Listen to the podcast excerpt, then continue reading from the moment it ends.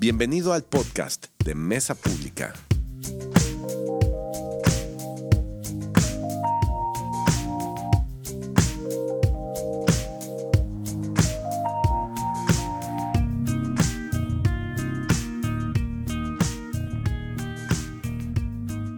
Me vuelve a atacar la alergia, por más que huyo de ella, así que si oyen mi voz medio rara es por esto, pero quiero darle la bienvenida en línea también a los que se conectan, a la familia de Calgary, este, y a los que nos escuchan en el podcast durante la semana.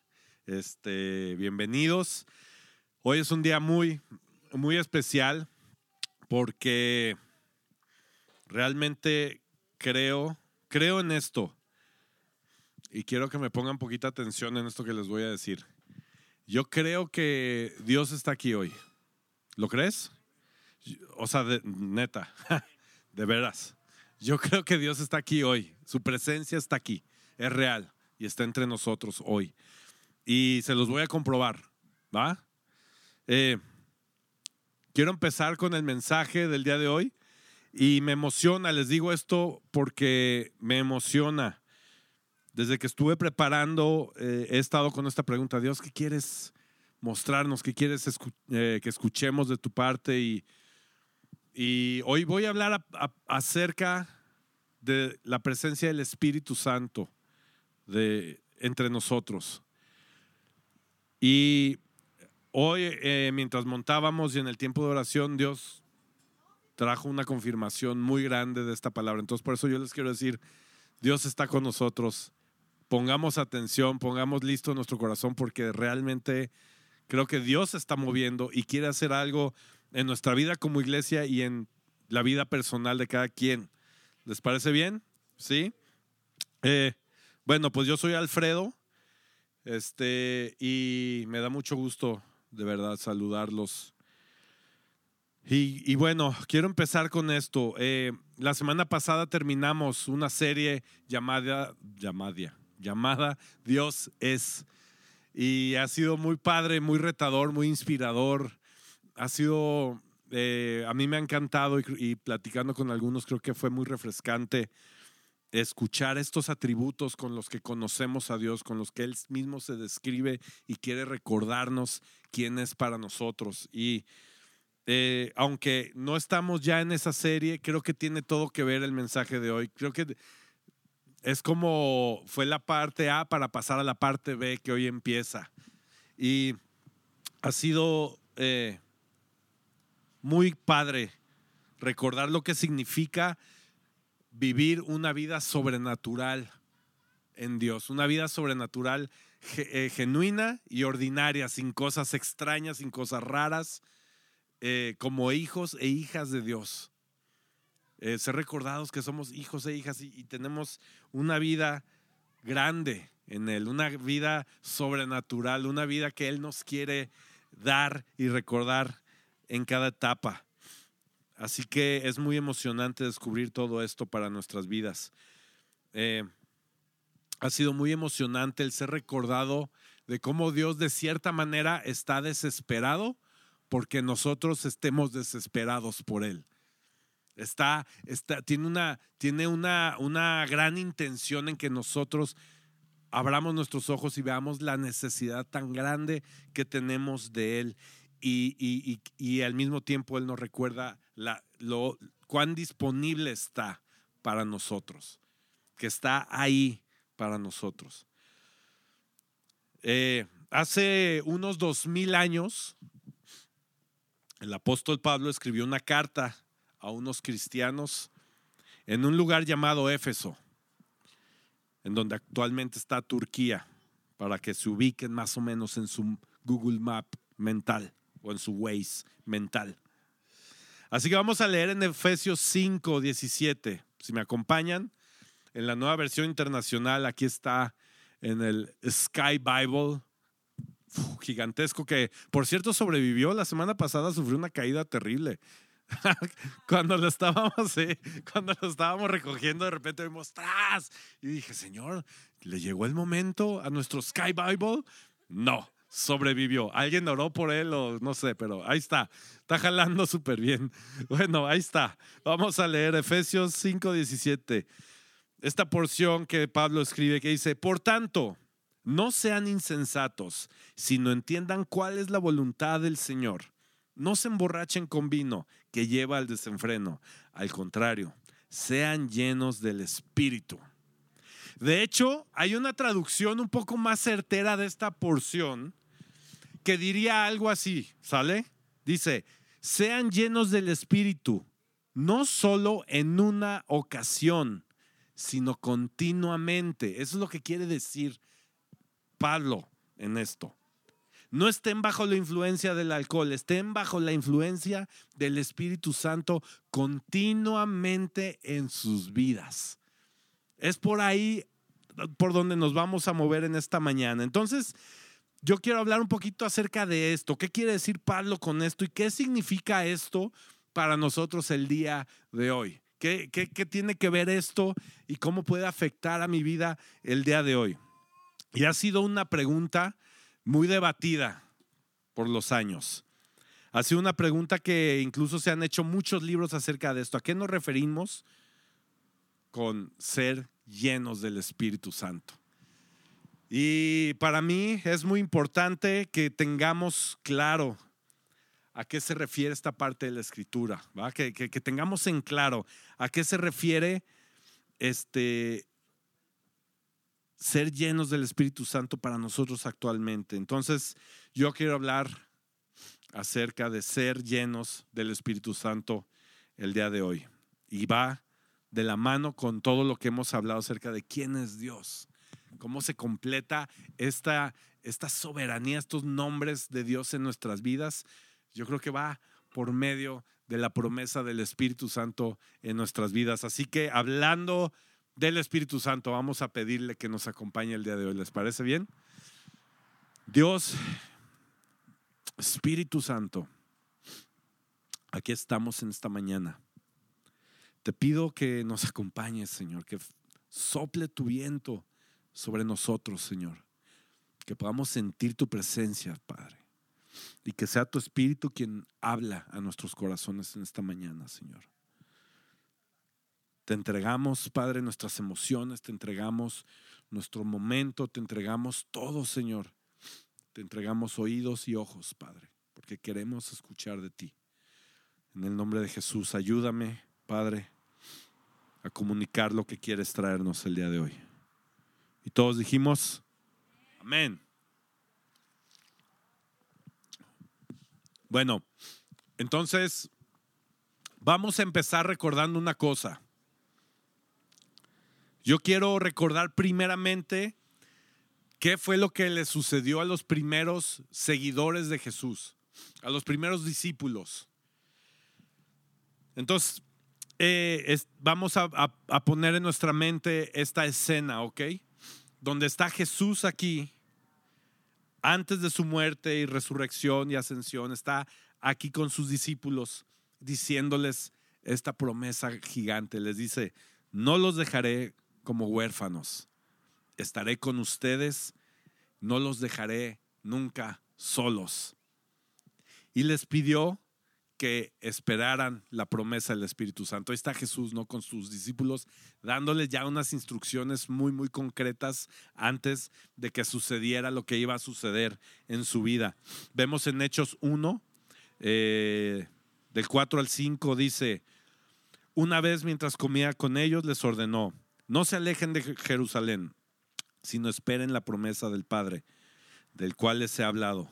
Juan bautizó con agua, pero dentro de unos pocos días ustedes serán bautizados con el Espíritu Santo. En otras palabras, Jesús les está diciendo, amigos, ustedes ya me han escuchado hablar acerca del Espíritu Santo, han escuchado que todo lo que yo he venido haciendo, me han, me han visto hacer milagros, me han visto eh, hacer esto y el otro, alimentar gente, y han caminado conmigo y han escuchado que les he hablado del Espíritu Santo. Y quiero decirles un poquito más acerca de este Espíritu Santo. Este Espíritu Santo, amigos, es un regalo de parte de Dios, de parte del Padre, que quiere para ustedes. Así que por favor, esperen en Jerusalén a que sean llenos del Espíritu Santo. Y cuando pase esto van a ser vestidos con poder del cielo. Esto es lo que les está diciendo Jesús a sus discípulos. O sea, sus discípulos están viendo a Jesús, están maravillados, están, wow, ya la armamos, tenemos a la persona más famosa del planeta con nosotros, al más poderoso. De aquí Jesús le está diciendo, está bien, lo que están viendo está increíble, ¿no? Ok, espérense un poquito más, eh, se va a poner mejor. Esperen porque va a venir el poder de este poder que están viendo del cielo sobre sus vidas. Jesús sabía, estaba seguro que sus discípulos no iban a poder vivir su vida cristiana, su vida en fe, sin la presencia y el poder del Espíritu Santo. Jesús lo sabía. Dijo, estos cuates tienen que ser llenados porque lo que están viendo que yo estoy haciendo no les va a alcanzar, pues necesitan ayuda estos muchachos. Y al leer Hechos 2, vemos que los primeros discípulos de Jesús estaban orando. Están en esta gran y famosa escena, si tú has leído Hechos 2, si no te lo recomiendo, es, el, inicio de, la, de, la, iglesia, es, donde empieza toda la iglesia del Señor. y empieza con esta escena que es épica que están en un cuarto, en una reunión de oración los discípulos, y de pronto este cuarto que dice la palabra se empieza a, llenarse de un sonido, de un sonido fuerte, como un viento recio. Imagínate qué épico, ¿no? Están orando estos cuates, Jesús ya se fue y todo, ya están los discípulos, de repente empieza a tronar un viento. Y dice después, este, que de pronto alguien tenía arriba algo como una llama. ¿No? Y en, la, Biblia dice que parecían como lenguas de fuego. No sé si lo han leído, pero imagínate esta escena. Están orando y está el viento, el fuego, y de repente fuego aquí arriba de ellos. Y dice la historia, y todos y cada uno de ellos fueron llenos del Espíritu Santo y sus vidas fueron transformadas completamente. ¿Qué es todo esto de lo que estoy hablando? Eh, es algo épico, es algo grande, es algo grandioso, es algo que no vemos diario. Yo no, la verdad, hasta ahorita no me ha tocado ver ahí cuando voy manejando en la parada del camión las personas con una lengüita de fuego arriba. No, no, no es como que lo veo habitualmente. Estamos hablando de algo muy, muy grande, ¿no? Muy, wow. Es una manifestación grande, es algo que te llama la atención. Es algo que traería las noticias. Es algo que, imagínate un cuate ahí parado y todos viendo, ¿qué? Pues ¿qué, qué me ven? Y cuate con una lengua de fuego arriba, ¿no? No manches, llegaría todo el mundo, ¿y qué está pasando, no? Entonces, como, como un ejemplo, vemos, por ejemplo, eh, eh, vemos a, a Pedro unas semanas antes de este acontecimiento. ¿Qué le pasó a Pedro unas semanitas antes? Está ahí, hecho bolita en las sombras. negando que conocía al mismísimo Jesús. Está, antes de esta escena, vemos ahí a Pedro atormentado y diciendo, negando a Jesús.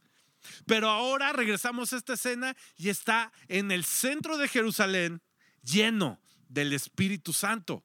Ahora Pedro está, ha recibido el Espíritu Santo y está en el centro de Jerusalén predicando la palabra de Dios. ¿Y qué es lo que sucede? Tres mil personas responden a este mensaje. Cuando unas semanas antes estaba el tipo ahí tirado en su peor momento, cabe recalcar que era Pedro, no tuvo muchos buenos momentos, pero este fue su peor momento, yo creo. Y de pronto, unas semanas después, está el cuate predicando con un poder sobrenatural que nadie se iba a imaginar que iba a salir de la boca de Pedro. Nadie lo esperaba. Nadie lo tenía en esa estima. ¿Y qué sucede? No, no solamente el cuate está lucidísimo predicando, sino que está respaldado por el poder del Espíritu Santo. Y hay una respuesta de tres mil personas en ese momento bautizándose y uniéndose a esta iglesia que están haciendo. Wow. Y este día del que estoy hablando en Hechos 2 es uno de los días más importantes para, para la iglesia. Es este día llamado el Pentecostés. No sé si lo has escuchado, has escuchado esta, esta palabra. que prácticamente este, este día es cuando un montón de hombres y mujeres ordinarios y ordinarias fueron llenos del Espíritu Santo y comenzaron a hacer las cosas que Jesús hacía. Eso es lo que sucedió en ese día. Entonces, cuando pasó esto, la iglesia empezó, ah, ya se me movió aquí, este, la historia empezó, la, iglesia empezó a, a tener una influencia, empezó a impactar ciudades, empezó a impactar naciones. Gente fue enviada para irse a otras naciones a seguir predicando. Había un mover muy fuerte. Dios estaba utilizando ahora a sus discípulos para expandir el trabajo que estaba haciendo Jesús ahí en Galilea. Este fue algo muy grande. Imagínate esto. El Espíritu fue derramado sobre los creyentes y fueron llenados o llenos de su Espíritu y de su presencia.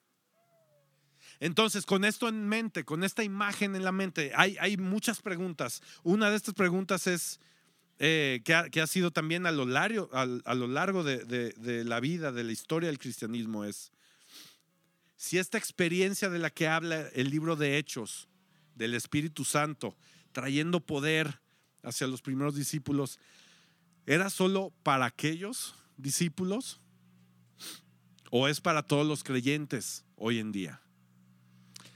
Y, si fuera para nosotros hoy en día, ¿cuál sería nuestra respuesta a esto?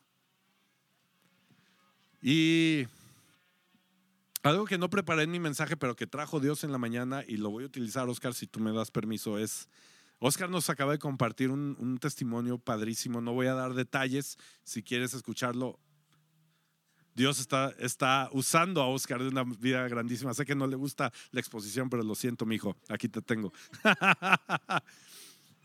y, y eh, eh, híjole, ¿cuál será nuestra respuesta si este poder y este llamado es para nosotros el día de hoy? ¿Cuál sería nuestra respuesta? O sea, nos estaba contando Oscar que ayer o antier fue a la farmacia en un día habitual de ir a la farmacia porque Cindy se nos tropezó ahí corriendo.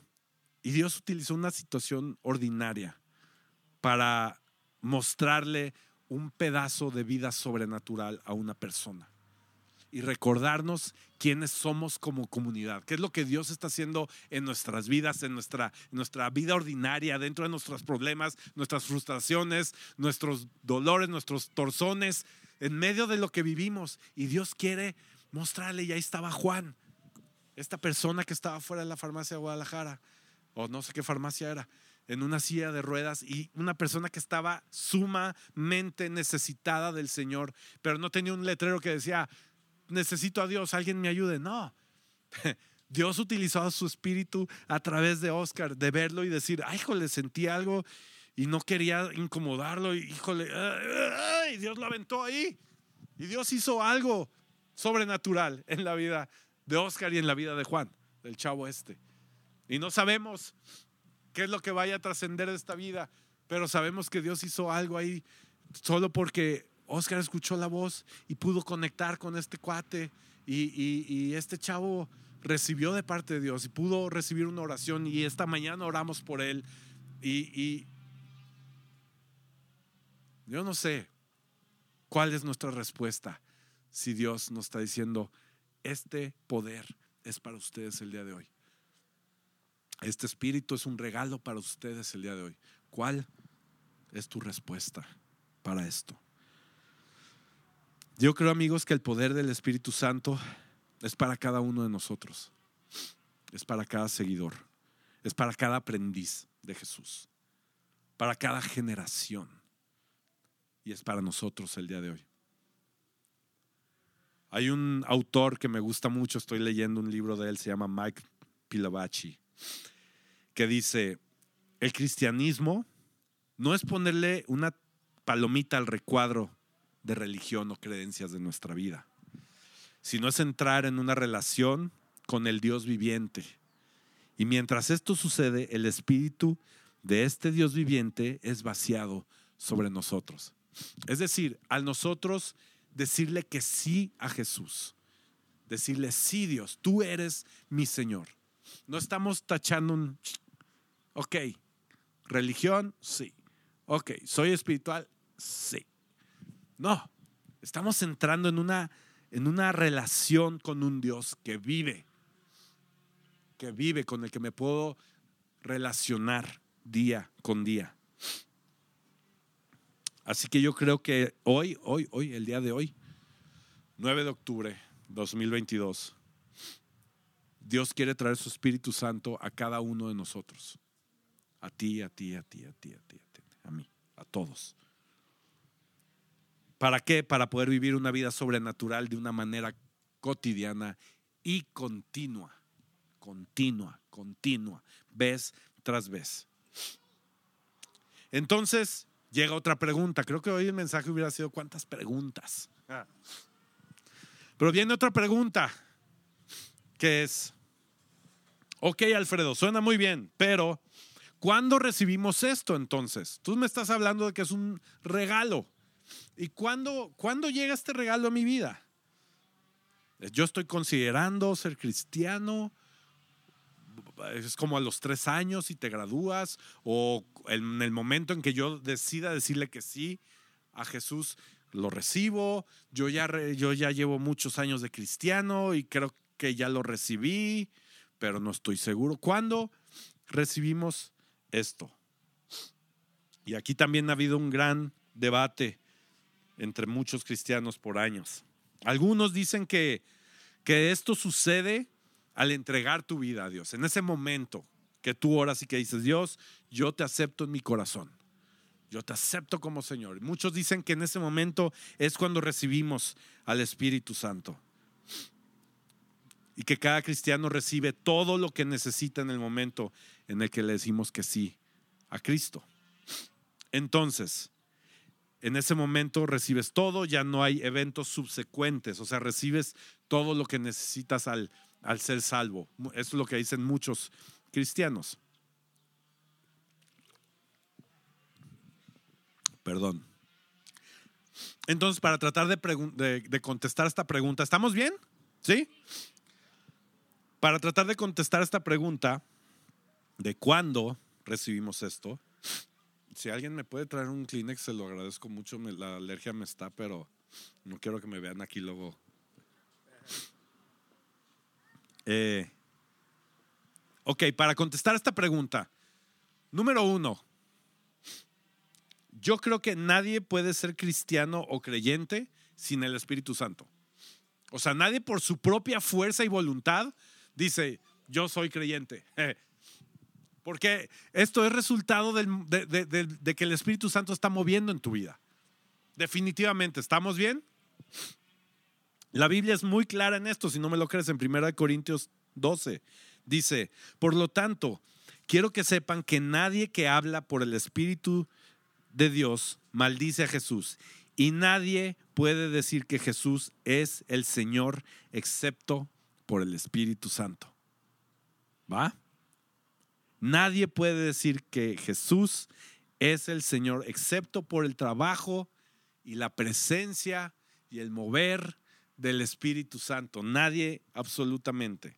Entonces, si tú el día de hoy estás aquí y has aceptado con tu corazón que Jesús es tu Señor, entonces es porque el Espíritu Santo ya ha estado presente y ha trabajado en tu vida. Entonces, esta es una gran noticia que te tengo el día de hoy, por si tenías esta duda. Gracias, don Rana. Sí, no está perfecto, gracias. Entonces, si tú, eh, si tú estás el día de hoy y tú has dicho, yo ya entregué mi vida al Señor, es porque ya hay un mover, ya hay un trabajo que ha hecho el Espíritu Santo en tu vida. Ya comenzó. ¿Estamos de acuerdo? No es posible entender lo que dice la palabra de Dios y el significado, entender el significado que tiene nuestra vida al reconocer a Jesús como Señor sin el trabajo del Espíritu Santo. No es posible.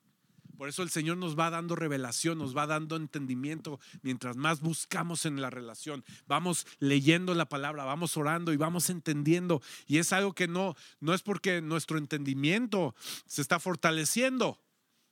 Es porque el, el, trabajo del Espíritu Santo está creciendo en nuestra vida y estamos entonces creciendo en nuestra relación y en nuestra fe en el Señor. Entonces, como decía anteriormente, existe un gran argumento de que algunos dicen que al recibir a Jesús como Señor, ha recibido todo en ese momento y ya no hay nada más que podamos recibir de parte de Él. Pero si esto es verdad y tenemos todo al momento de recibir a Jesús en nuestro corazón, entonces, ¿por qué Pablo le está escribiendo a los Efesios esta recomendación? Vayan y sean llenos del Espíritu Santo, ¿no? si ya ellos ya eran cristianos y, existe este argumento de que ya recibimos todo, ¿por qué Pablo los está animando? Vayan y reciban al Espíritu Santo. ¿Por qué tendría que escribirles esto? Sería como pues, ilógico, ¿no? Si ya tenemos todo en este momento, en el momento de la conversión, entonces, ¿por qué necesitaríamos tener una experiencia de este tipo con el Espíritu Santo? Es, es bueno, a mí me llama la atención cómo lo, lo dice este Pablo, ¿no? Como cómo está recomendando a los creyentes, vayan y sean llenos, busquen esto, busquen este regalo. Entonces esta pregunta se puede responder con otra pregunta. Ya les dije el mensaje de las preguntas. Si ya tenemos todo, entonces, ¿por qué nos falta entonces tan seguido la energía, la fe, la alegría y todo lo que describe a la iglesia en sus inicios. Si ya lo tenemos todo, ¿por qué a veces sentimos que nos falta todo? en otras palabras. Y hay un teólogo que ya lo he mencionado, que se llama Martin Lloyd Jones, que me encanta lo que dice. Él, él lo responde de una manera muy padre. Adivinen cómo, con preguntas. Dice, ¿lo tienes todo? Pues si lo tienes todo, simplemente te pregunto en nombre de Dios, ¿por qué estás como estás? Si lo tienes todo, ¿por qué eres tan diferente a los cristianos del Nuevo Testamento? ¿Lo tienes todo? ¿Lo, ¿Lo conseguiste en tu conversión? Bueno, pues ¿dónde está? Pregunto yo. Muy, muy impactante lo que escribe este gran, gran teólogo. Y al leer esto me puse a, pensar en mi propia vida. ¿Cómo, ¿Cómo puedo ver esto? Cuando me falta la fe, cuando estoy batallando con alguna situación o algún pecado, cuando me siento distante de Dios y estoy desanimado. ¿Puedo ver mi vida que está reflejando esta descripción de, la iglesia de Hechos, cuando estoy pues así, todo fregado en la casa, en mi vida, ¿dónde veo este reflejo de esta iglesia que está describiendo el libro de Hechos? ¿Dónde lo veo en mi vida? ¿Dónde veo la alegría de hacer comunidad unos con otros? Ay, no, no, hoy, hoy me chocan. Todos, no quiero ver a nadie.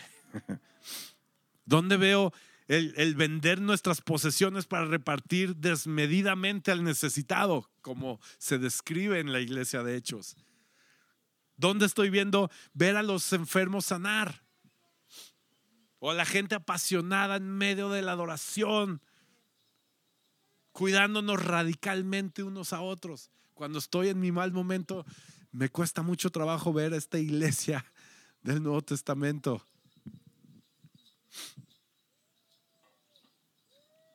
Y, y lo que veo es que lo único que puedo ver en mi vida es que necesita desesperadamente la presencia y el poder del Espíritu Santo.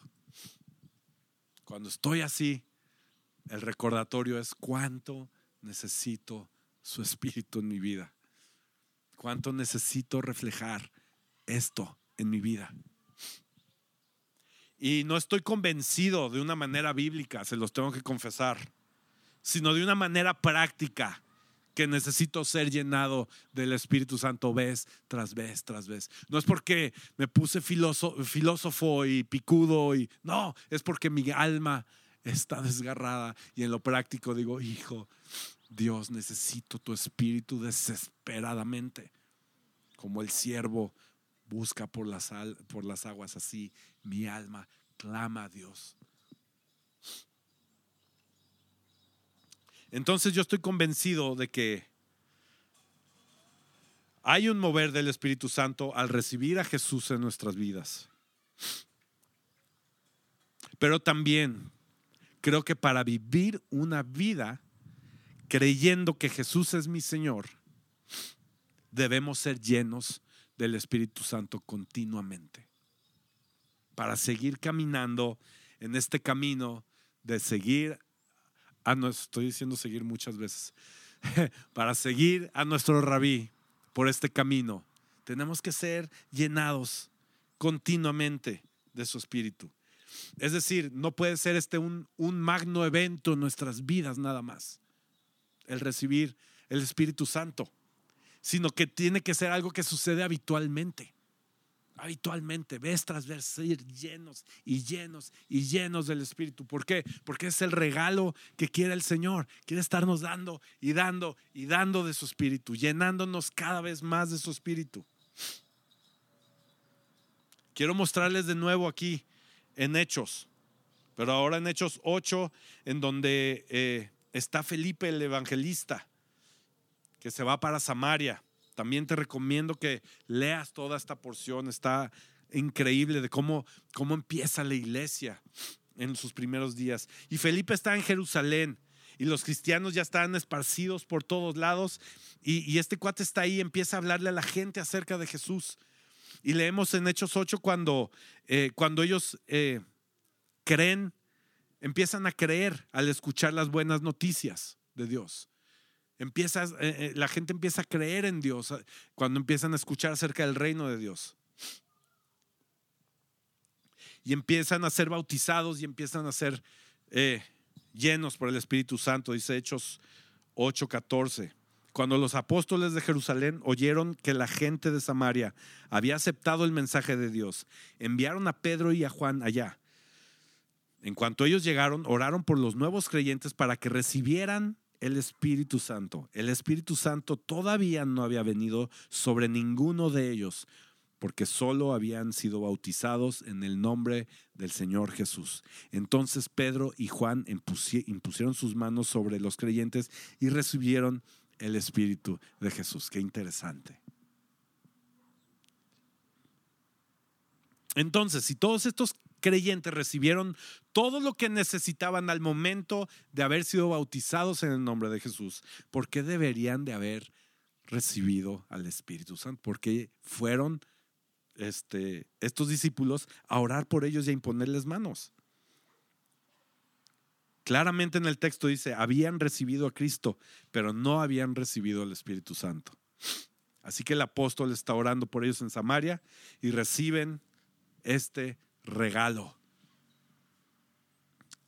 Y vemos varias veces en el Nuevo Testamento cómo creyentes primero reciben al Señor y después son llenos del Espíritu Santo. Lo vemos vez tras vez.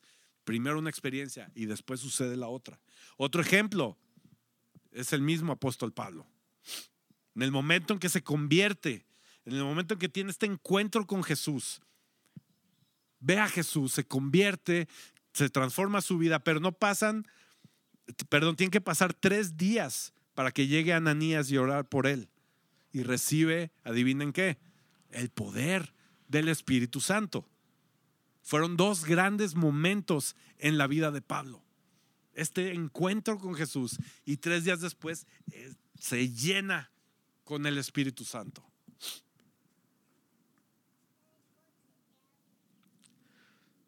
Los mismos discípulos de Jesús, son otro ejemplo. Ellos conocían a Jesús, creyeron en Él, le siguieron por tres años. Pedro declaró confiadamente, Jesús, tú eres el Mesías, Hijo del Dios viviente. Pero no fue hasta el día de Pentecostés cuando recibió el poder del Espíritu Santo. No fue hasta en otro evento donde han sido llenos del Espíritu Santo. Vayan y sean llenos del Espíritu Santo. Así que es este mismo Espíritu, es esta misma promesa para nosotros, como un gran regalo, no como un gran evento, sino algo que vamos a estar recibiendo continuamente para el resto de nuestras vidas, continuamente, una y otra vez.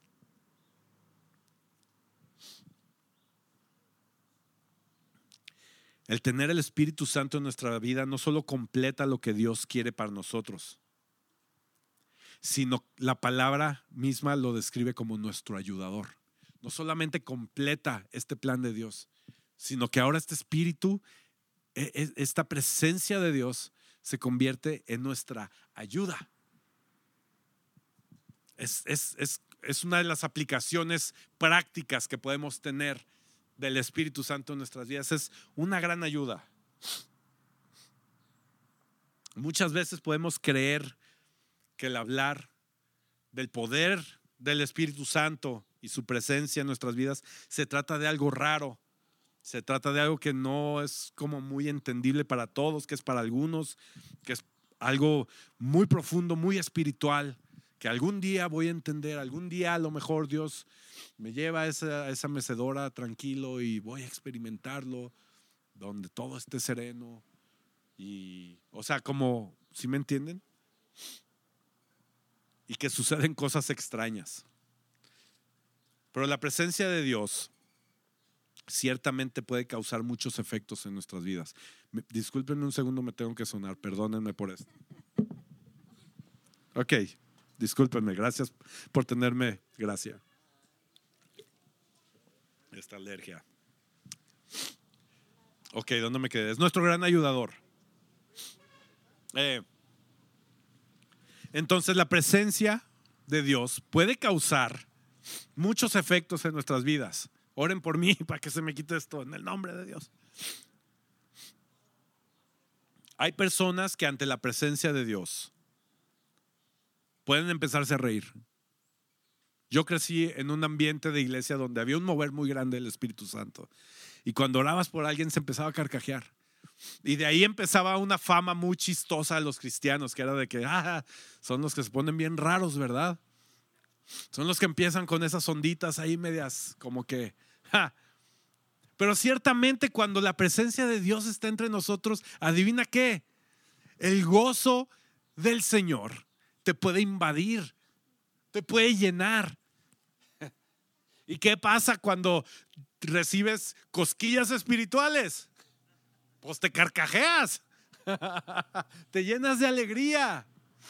Hay gente que al estar expuesta a la presencia de Dios se pone a llorar.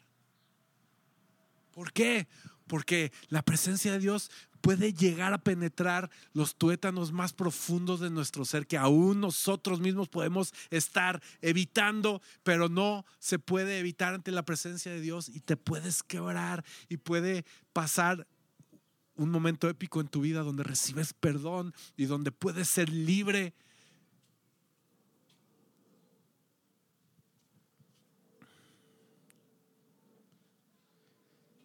Y si así te pasa a ti al escuchar acerca de Dios, si a ti te da risa, o cuando oyes acerca del Señor y te da sentimiento y te pones y quieres llorar, es porque el Señor está moviéndose en tu vida.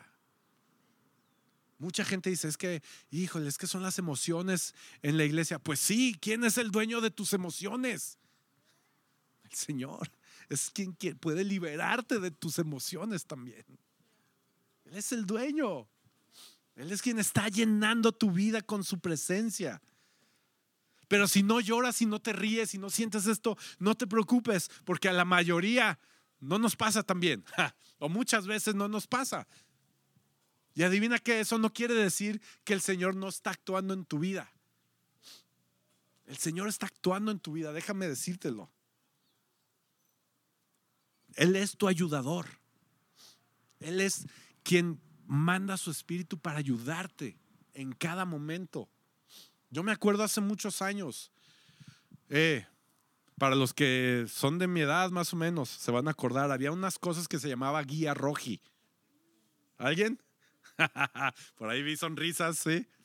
Ok, para los que no saben, que son unos bebés, la guía roji eran unos mapas como de este vuelo que todos traíamos en los carros.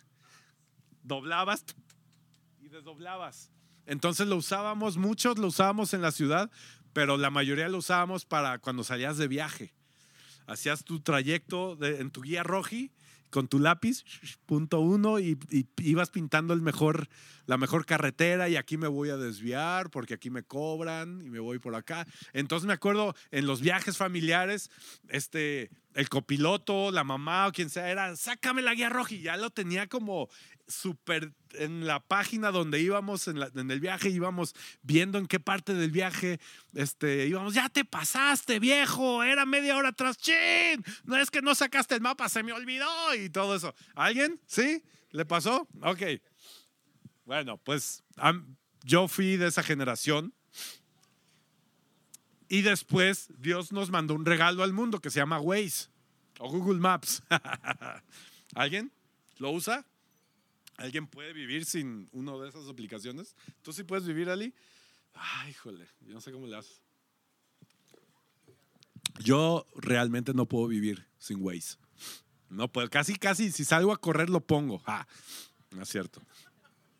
Pero es increíble, ni sale. Por eso no lo pongo. Por eso dije casi, casi. O sea, Waze lo pongo, aunque sé, o sea, lo pongo en mi rutina de vida para ir y regresar a mi trabajo. Y no es como que si Waze tuviera vida, yo me imagino que me diría, ¿neta? O sea, ¿no sabes dónde? ¿Tienes 15 años yendo al mismo lugar? ¿Quieres que te diga?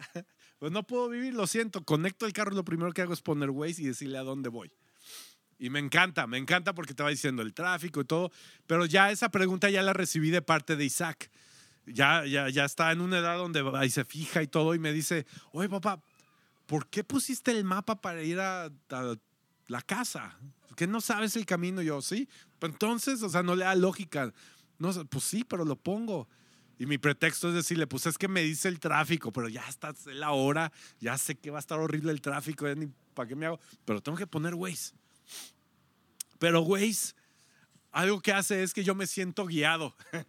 Yo me siento que me va guiando. Y, cuando voy tarde y recibo la llamada, ¿a qué hora llegas? Ahorita te digo, mamacita, 37 minutos. Ni uno más ni uno menos.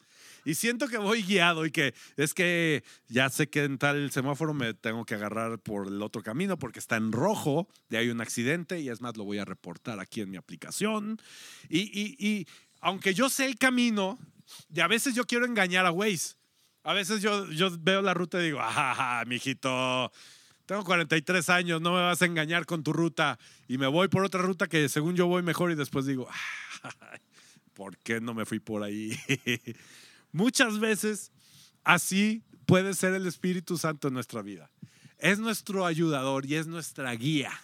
Y a veces queremos ir delante de Él, queremos estar por un ladito, a veces creemos que ya sabemos el camino, pero a final de cuentas, al recibir este regalo, recibimos a la guía. Es una guía para vivir nuestra vida. Fíjate, fíjate lo que dice eh, Gálatas 5, y con esto quiero terminar. Dice, por eso les digo, que dejen que el Espíritu Santo los guíe en la vida.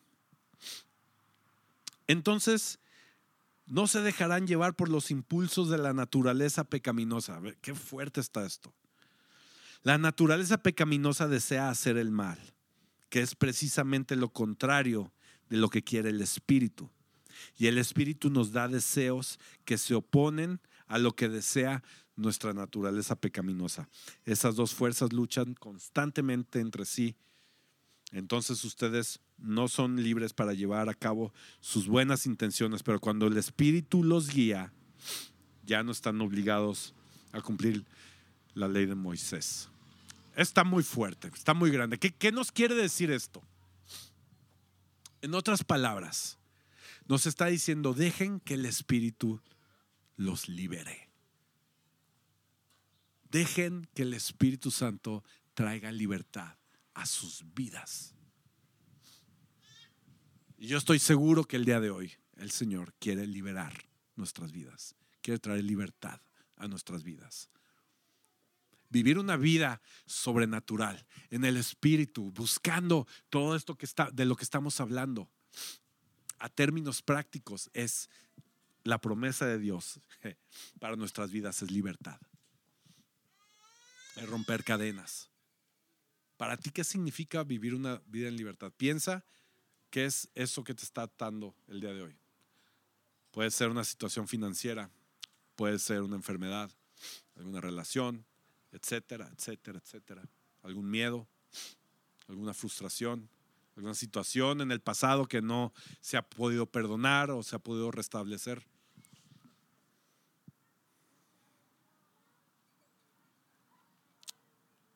Y Dios nos quiere traer este regalo. Quiere traernos al Espíritu que nos guíe hacia la libertad. Y es no en un acto, es en una constante vida que camina sobre el poder del Espíritu Santo en nuestras vidas. Porque por más esfuerzo humano que podamos hacer, no hay nada como la ayuda que viene del ayudador. Y si quieres saber más acerca del Espíritu Santo, hay, muchos, hay mucho que hablar acerca del Espíritu Santo. Yo le pido al Señor que seamos una comunidad llena del Espíritu Santo. Ya lo estamos empezando a ver. Lo estamos empezando a ver cómo Dios nos está hablando en lo individual y como congregación. Pero si tú quieres escuchar más y aprender más, te tengo buenas noticias. A principios del siguiente año vamos a empezar grupos ya en casa de estudio y van a ser lugares en donde vamos a poder profundizar acerca de temas como el Espíritu Santo, los dones del Espíritu, qué, es nuestra vida, cómo, es, cómo se ve nuestra fe en el día a día, cómo podemos crecer, mantenernos, cómo podemos ser comunidad entre semana, etcétera, etcétera. Es decir, en un florecimiento como iglesia, a principios del siguiente año. Así que yo quiero preparar sus corazones, que estemos orando por este tiempo que viene el siguiente año. Estoy seguro que Dios va a traer gente nueva, gente que va a escuchar acerca del Señor a través de estos grupos y a través de lo que Él quiere hacer eh, en esta comunidad. Y me emociona de una manera increíble. Amigos, tener una vida llena del Espíritu Santo es como tener una herramienta, es como tener una, navaja suiza, multiusos, que nos ayuda a vivir mejor, constante y cotidianamente. Es, yo lo estoy poniendo en palabras muy, muy contextuales, pero vivir una vida en el Espíritu Santo es tan grande y tan maravilloso que no importa lo que hagamos, no nos podemos acostumbrar, nos va a sorprender cada vez porque es la voluntad de Dios y no la nuestra, y es soberana, y es poderosa, y está fuera de nuestro control, pero es para nosotros. ¿Lo creen? Yo quisiera en esta mañana que oremos. Si tú quieres recibir este poder, esta presencia del Señor, yo te, yo te acompaño a que te pongas de pie y que oremos juntos quiero concluir con esto, con lo que empecé. Dios está aquí. Dios está hablando en nuestros corazones mediante su Espíritu. Dios está trabajando en cada uno de nosotros con su Espíritu Santo. No de una manera rara, de una manera en donde tú puedes ser tú con el Señor. Puedes ser libre en el Señor. Puedes recibir este, este regalo de Dios. Yo quiero orar por lo que dice el inicio de nuestra lectura, que fue Efesios. Por tanto, no seamos insensatos. en otra traducción dice que no hagamos cosas sin sentido o cosas tontas. Y la solución para no hacer cosas sin sentido es estar llenos del Espíritu Santo, dar estos pasos de la sensatez del Espíritu y no de nuestra propia sensatez. A eso se refiere Sean llenos del Espíritu Santo, no se estén pegando con la pared. Ahí les va la lamparita que se llama el Espíritu Santo.